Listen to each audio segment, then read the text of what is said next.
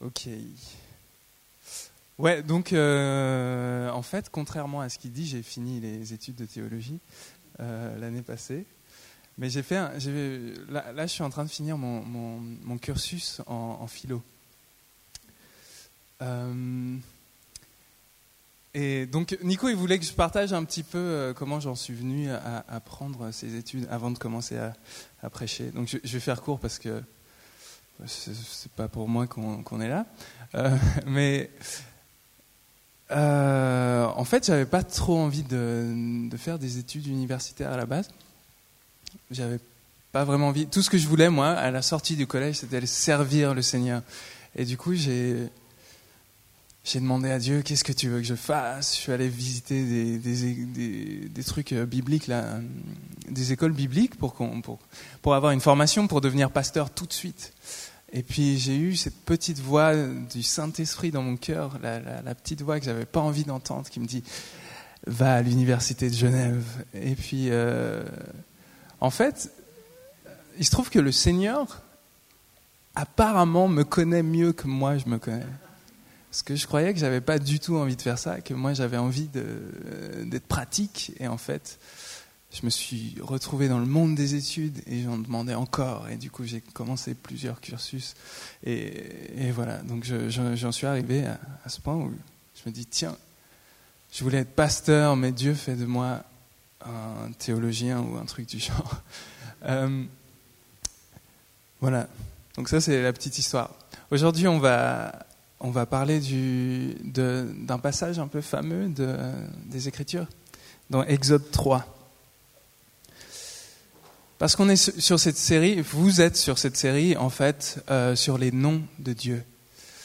Et il euh, y a un, un, théologien qui disait, il n'y a rien de plus important dans la vie d'un être humain que ce qu'il pense de Dieu. Dans ta tête, il n'y a rien de plus important que ça. Et donc c'est tellement incroyable que vous puissiez faire cette série sur les noms de Dieu. Parce que si tu apprends qui Dieu est, ça va transformer ton rapport au monde. Ça va transformer comment tu perçois la vie, comment tu te réveilles le matin et comment tu te couches le soir. Donc, on va commencer avec Exode 3.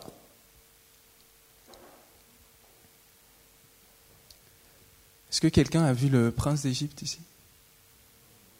Ah ouais, classique. Euh, je vois qu'il y a des connaisseurs ici. Euh, Exode 3, c'est un peu le, passage du, du, buisson ardent qu'on voit dans le, dans le prince d'Égypte.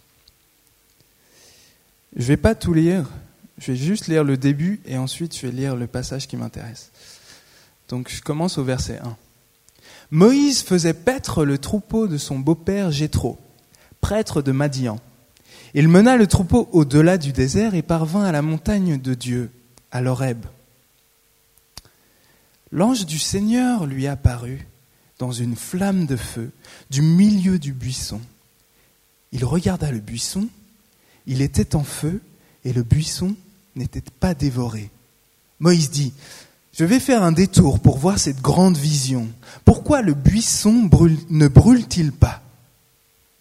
Le Seigneur vit qu'il avait fait un détour pour voir, et Dieu l'appela du milieu du buisson.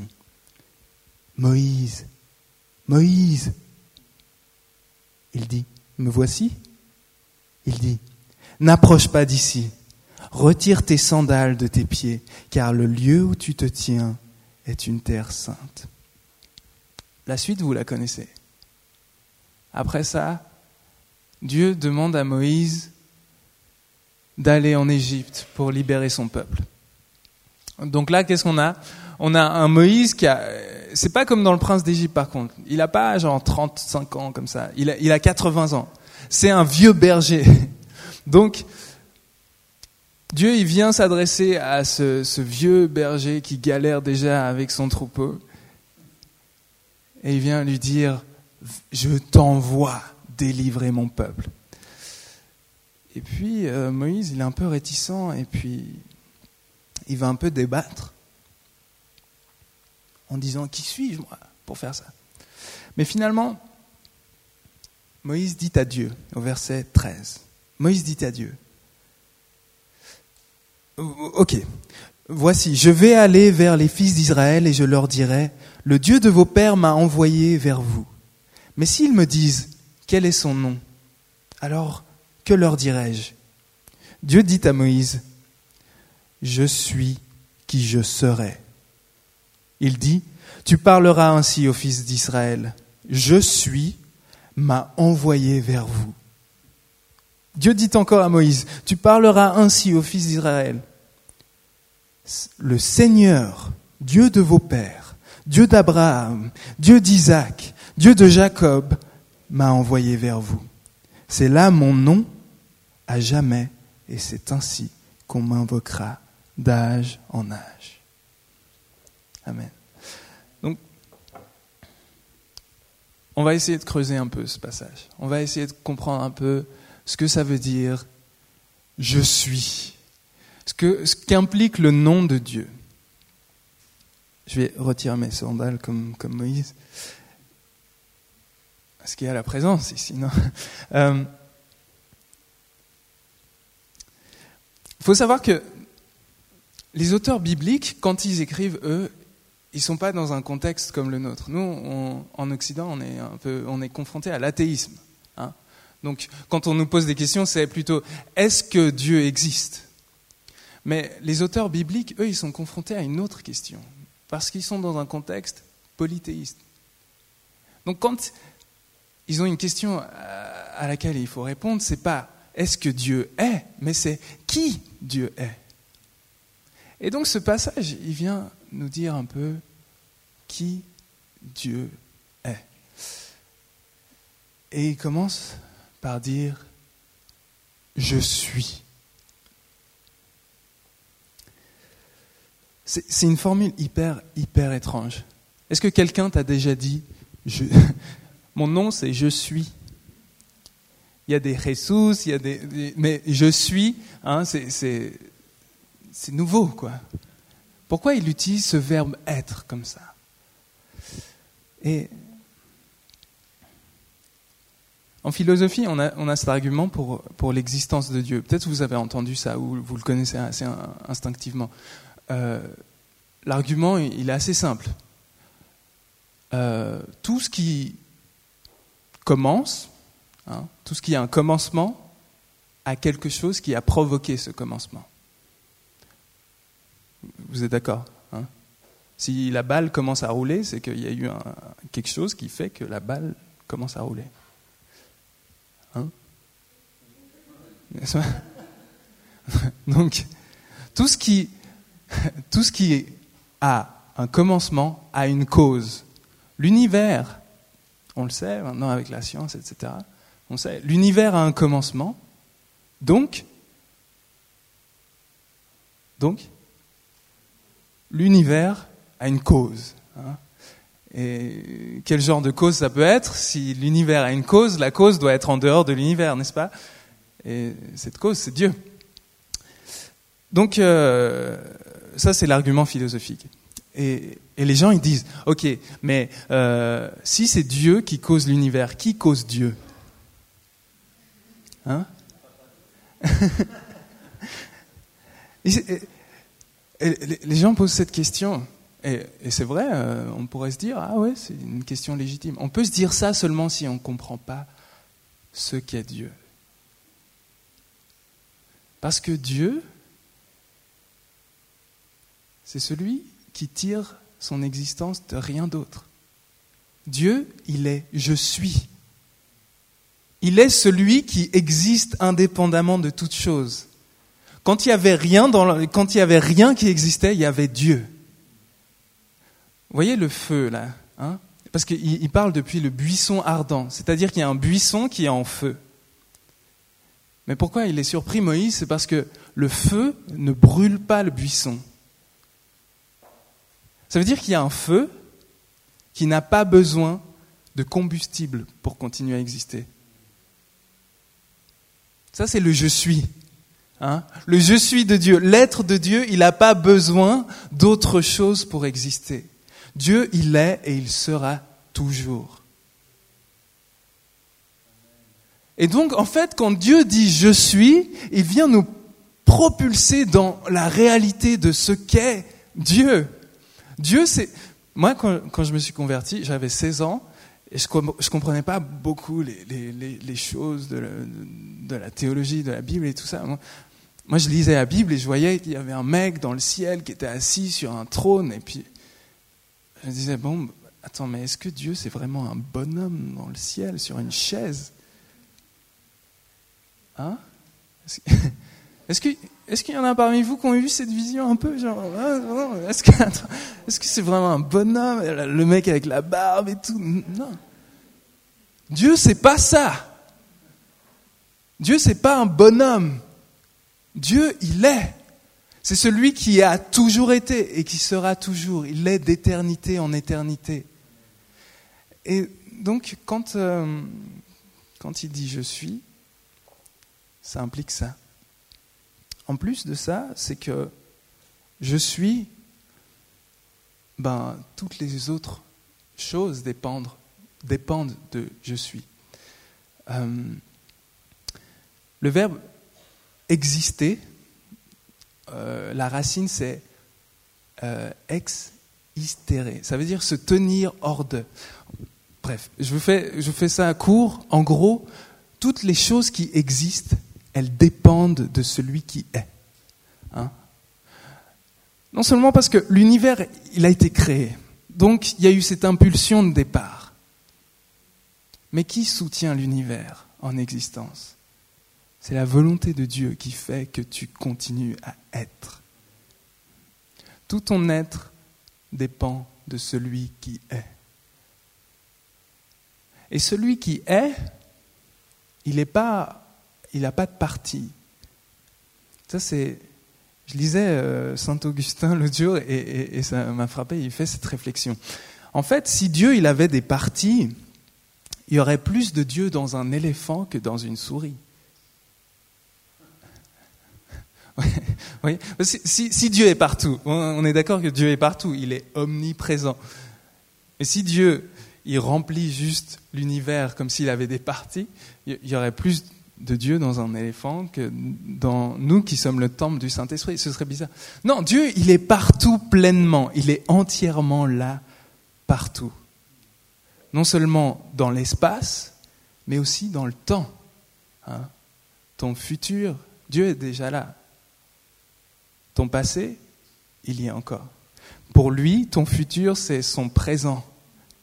Et ton passé, c'est aussi son présent. Donc, Tout, ça, c'est pour vous suggérer que je suis, c'est un mot lourd de sens. Et c'est pas pour rien que dans l'Ancien Testament, le, deuxième commandement, je crois que c'est le deuxième, c'est tu ne te feras pas d'idole. Hmm? C'est-à-dire que tu ne vas pas te faire de représentation de Dieu. Tu vas pas te faire une image. Tu vas pas essayer de dessiner un truc. Tu vas pas faire de statue. Tu vas pourquoi? Comment tu veux représenter je suis? À chaque fois, même mon langage, même quand je dis Dieu, c'est une métaphore. Dieu, il dépasse tellement ce que je peux mettre dans ma tête, dans le concept de Dieu. C'est pour ça qu'il nous interdit toute représentation.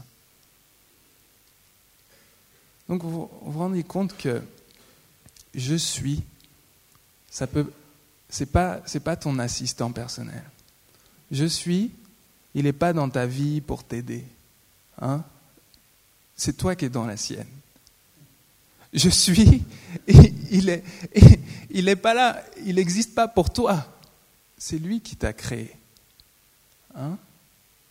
Le je suis, c'est pas c'est pas le, mec à qui tu donnes un peu de temps le dimanche comme ça. Je suis, il demande tout. Hein, parce qu'il a plus de valeur que nulle autre chose dans l'univers. Il est digne de louange. C'est pas rien ça. Il est celui qui est. C'est pas ton assistant personnel, il n'est pas là pour te, te, te, faire aller loin dans la vie, pour ton bon plaisir, pour que tu passes un bon temps. même s'il t'aime, n'empêche que lui, il a tellement, tellement, tellement plus de valeur que quoi que ce soit dans cet univers. Il vaut, il vaut tout ce que tu peux lui donner. Il a cette valeur-là. Il demande ta vie. Son existence même, le fait que lui soit, le fait qu'il soit je suis, ça demande la louange. Donc, ça c'est l'aspect de je suis qui est qui attire la louange. Là, tu tombes à genoux. Tu tombes à genoux. En tout cas, tu tombes à genoux philosophiquement. Hein si tu arrives à méditer à ça, ah, tu veux. Tu... Mais on sait que les choses qu'on a dans la tête, ce pas forcément les choses qui sont réelles dans nos cœurs. N'est-ce pas? Des fois, on croit des trucs qui sont trop bien, mais on ne les applique pas. Donc on a besoin de plus qu'un concept. On a besoin de, de se rendre compte que ce Dieu qui est immense et transcendant, il est aussi présent dans l'expérience. Et vous connaissez, euh, je ne sais pas si peut-être il y en a qui lisent ça au collège, c'est euh, Blaise Pascal. C'est un philosophe français, 17e, 18e siècle. Et lui, c'était un chrétien. Et euh, il a eu une rencontre avec Dieu une fois, une nuit. Il a eu vraiment une expérience de conversion, quoi. Et c'était tellement fort, tellement puissant qu'il a écrit. Il a écrit une petite page comme ça, il l'a pliée et il l'a cousu à son, à son habit. Et c'est à sa mort, en fait, qu'on a retrouvé ce, ce truc qu'il avait cousu dans son habit. Et je ne vais pas vous lire tout le truc. Je vais juste dire cette phrase. Il dit feu. Parce qu'il a eu cette rencontre avec Dieu, il dit feu. C'est une rencontre de feu. Dieu d'Abraham, d'Isaac et de Jésus-Christ, et non pas le Dieu des philosophes. Qu'est-ce qui s'est passé dans la, vie de cet homme qui l'a bouleversé? C'est que ce qu'il avait dans la tête comme concept, c'est devenu vrai. Il a vu le buisson ardent. Il l'a vu. Et ça a transformé sa vie. Et ce soir, c'est une occasion. Ça peut transformer la nôtre si on voit le feu de Dieu. Mhm. Si on rencontre le Dieu d'Abraham, d'Isaac et de Jésus-Christ. C'est quoi la différence entre euh, le, Dieu, le Dieu qui n'est pas le Dieu des philosophes, mais le Dieu d'Abraham, d'Isaac et de Jésus-Christ? La différence, c'est un Dieu qui est dans l'histoire, hein? Un Dieu qui est en interaction avec des vraies personnes, un Dieu relationnel. Et du coup, je vous propose de, de regarder l'autre partie du nom de Dieu qui est révélé ici, c'est que Dieu est Yahvé. C'est-à-dire que Dieu a un prénom. Dieu donne son nom. Hein. Il va lui dire, moi je, m'appelle Yahvé. Et c'est pas n'importe quoi qui a des prénoms. Hein. Des fois, on donne des prénoms à nos voitures, mais c'est juste par analogie. Il n'y a que les personnes qui ont des prénoms vraiment. Hein Et donc Dieu donne son nom parce qu'il a envie qu'on l'appelle par son prénom. Il a envie qu'on le connaisse vraiment. Et en plus de ça, il va dire pas seulement je suis, mais si vous vous rappelez le texte, il va dire, ok, dis-leur que je suis, je suis. Et ensuite, il va dire, mais dis-leur aussi que je suis celui qui sera. Je suis celui qui sera. En gros, il est en train de leur dire, moi, je suis fidèle. Celui que je suis aujourd'hui, je le serai aussi pour eux demain. Ça veut dire que Dieu est en train de révéler comment il s'attache à nous. Il va dire, dis-leur que je suis le Dieu d'Abraham, d'Isaac et de Jacob. Quoi? Ça veut dire que je suis, il vient dans le temps et il s'attache à un peuple. Il vient dans ta réalité et il s'attache à toi. Il se préoccupe de toi. Il est en relation avec toi. Et ça, ça c'est la, la puissance du nom de Dieu. C'est de dire, ça ne me suffit pas d'être je suis. J'ai envie d'être je suis pour toi. J'ai envie d'être je suis qui je serai avec toi. Et euh, ce qui est le ce qui est important de, découvrir dans, dans, la, dans la Bible, c'est que le nom Yahvé, il a une histoire. Il a une histoire. Au bout d'un moment, bon, peut-être que. Qu'est-ce que vous avez comme Bible là? Second 21 Summer. Second 21, comment il dit euh, Est-ce qu'il dit Yahvé Est-ce qu'il dit, il dit quoi? Dire l'éternel, c'est ça? L'éternel. Donc au lieu de dire Yahvé, second 21 va dire, va traduire éternel. Est-ce que dans la Summer, c'est comment? L'éternel aussi. Dans ma Bible, j'ai Seigneur avec un S majuscule. Pourquoi, pourquoi les traducteurs ils ont traduit différemment? Dans d'autres Bibles, il y a écrit Seigneur et entre parenthèses YHWH. Pourquoi c'est écrit comme ça? Parce qu'en fait, ce qu'on appelle le tétragramme, c'est-à-dire ces quatre lettres, YHWH, ce qu'on prononce Yahvé maintenant, mais on n'est pas sûr comment ça se prononce. Ça, ça c'est le nom de Dieu. C'est comme son prénom. Mais au bout d'un moment, les, les, Juifs, donc vers 300 avant Jésus-Christ, ils ont arrêté de prononcer le nom de Dieu parce qu'ils se sont rendus compte, mais le nom de Dieu, c'est tellement saint, j'ai pas envie de l'utiliser en vain. Alors, quand ils lisent YHWH, au lieu de prononcer Yahvé, ils vont prononcer Adonai. Adonai, ça veut dire quoi? C'est le Seigneur. Adonai, c'est le Seigneur. Hein? Donc c'est pour ça que dans ma Bible, c'est écrit Je suis le Seigneur. Dans d'autres Bibles, c'est écrit Je suis l'Éternel. Parce que ce qu'ils avaient envie de dire, c'était Là, il est en train de dire son, son nom. Donc on, va, on, va, trouver un prénom qui, qui, qui va coller avec ça. Et éternel, pourquoi? Parce que la, racine du mot Yahvé, c'est le verbe être. Et puis, je suis celui qui sera. Donc ils se sont dit, ah, ça c'est l'éternel. Ok, comme ça vous connaissez l'histoire du mot éternel. Mais qu'est-ce qui est important?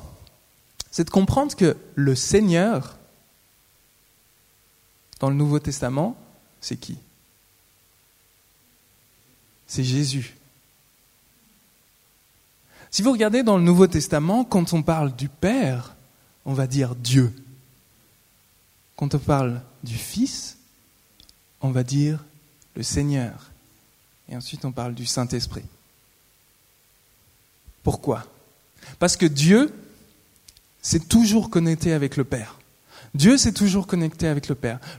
Dans l'Ancien Testament, quand on dit Dieu, c'est Dieu le Père. Dans le Nouveau Testament, quand on dit Dieu, Dieu le Père. Alors il fallait trouver un truc pour dire que Jésus c'est Dieu, sans avoir besoin de dire que Jésus c'est le Père. Hein. si on dit Jésus Dieu, on aura l'impression que Jésus c'est le Père. Mais c'est pas le Père, c'est le Fils. Alors comment on fait? On utilise un autre monde de Dieu. On utilise le mot Seigneur. Donc là, je vous fais un petit historique du mot Seigneur. À quoi ça sert de vous faire ce petit historique du mot Seigneur? On découvre que, en fait, quand Dieu manifeste son nom à Moïse, il lui donne juste un avant-goût. Celui qui révèle vraiment le nom de Dieu. Ça, on trouve ça dans le passage dans Corinth. Euh, Colossiens, pardon. C'est Colossiens. À partir du verset 15. Ça va pour l'instant vous, vous suivez Je suis pas en train de. Ouais. Ok. Le passage dit ça. Donc il parle de Jésus.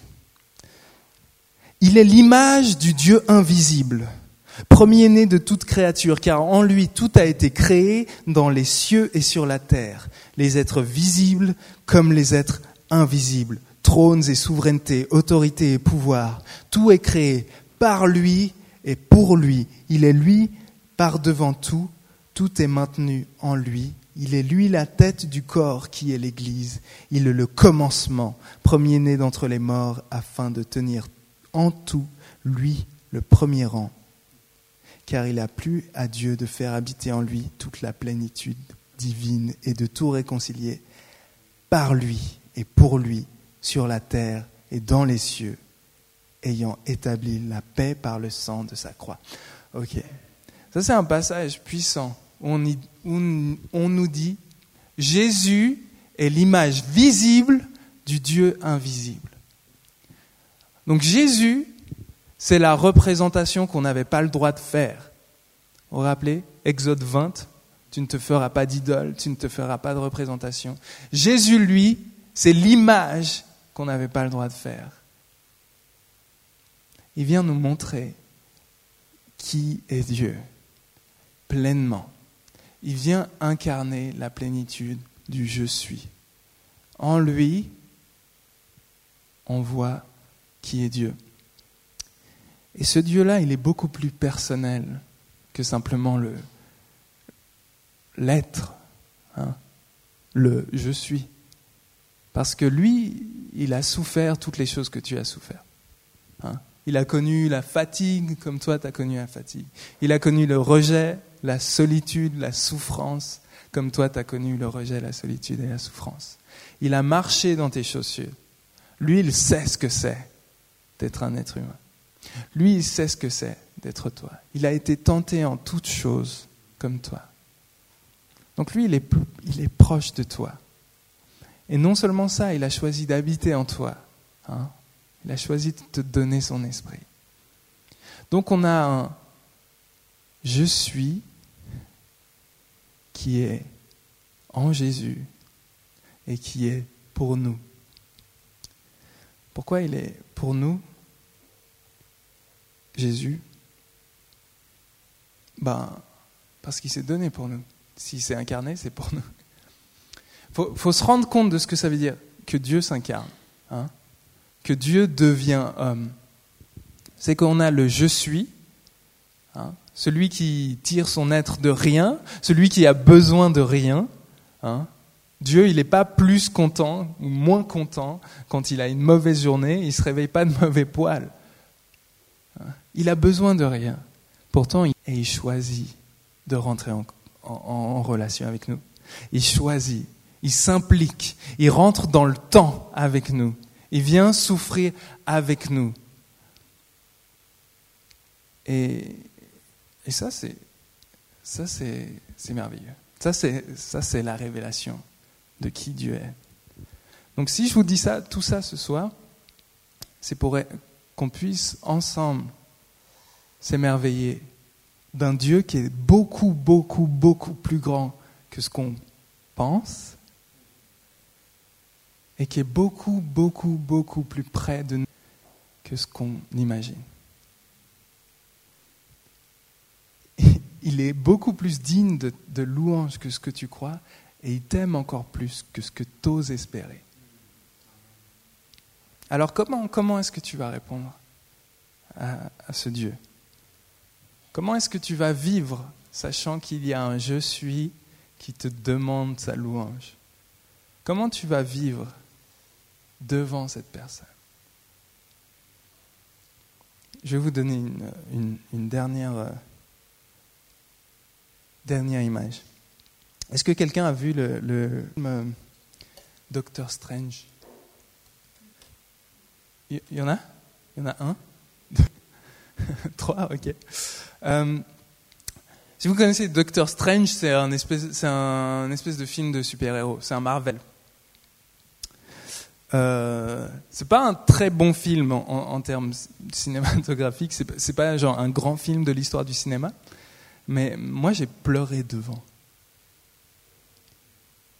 J'ai, ok, j'ai pas pleuré devant Spider-Man ou Iron Man ou quoi, mais j'ai pleuré devant devant une scène de Doctor Strange. Je vais vous il y a un moment, bon, Doctor Strange, c'est un espèce de magicien qui va, je sais plus ce qu'il fait, il, il, il, méchant quoi. Bon, voilà, c'est pas le truc. L'histoire du film, c'est un mec qui devient magicien pour combattre des méchants. Ok, très chrétien jusque là. Euh, mais voilà, il y a ce gros méchant, c'est un espèce de, démon ou je sais pas ce que c'est, un monstre qui euh, qui vient d'une autre dimension.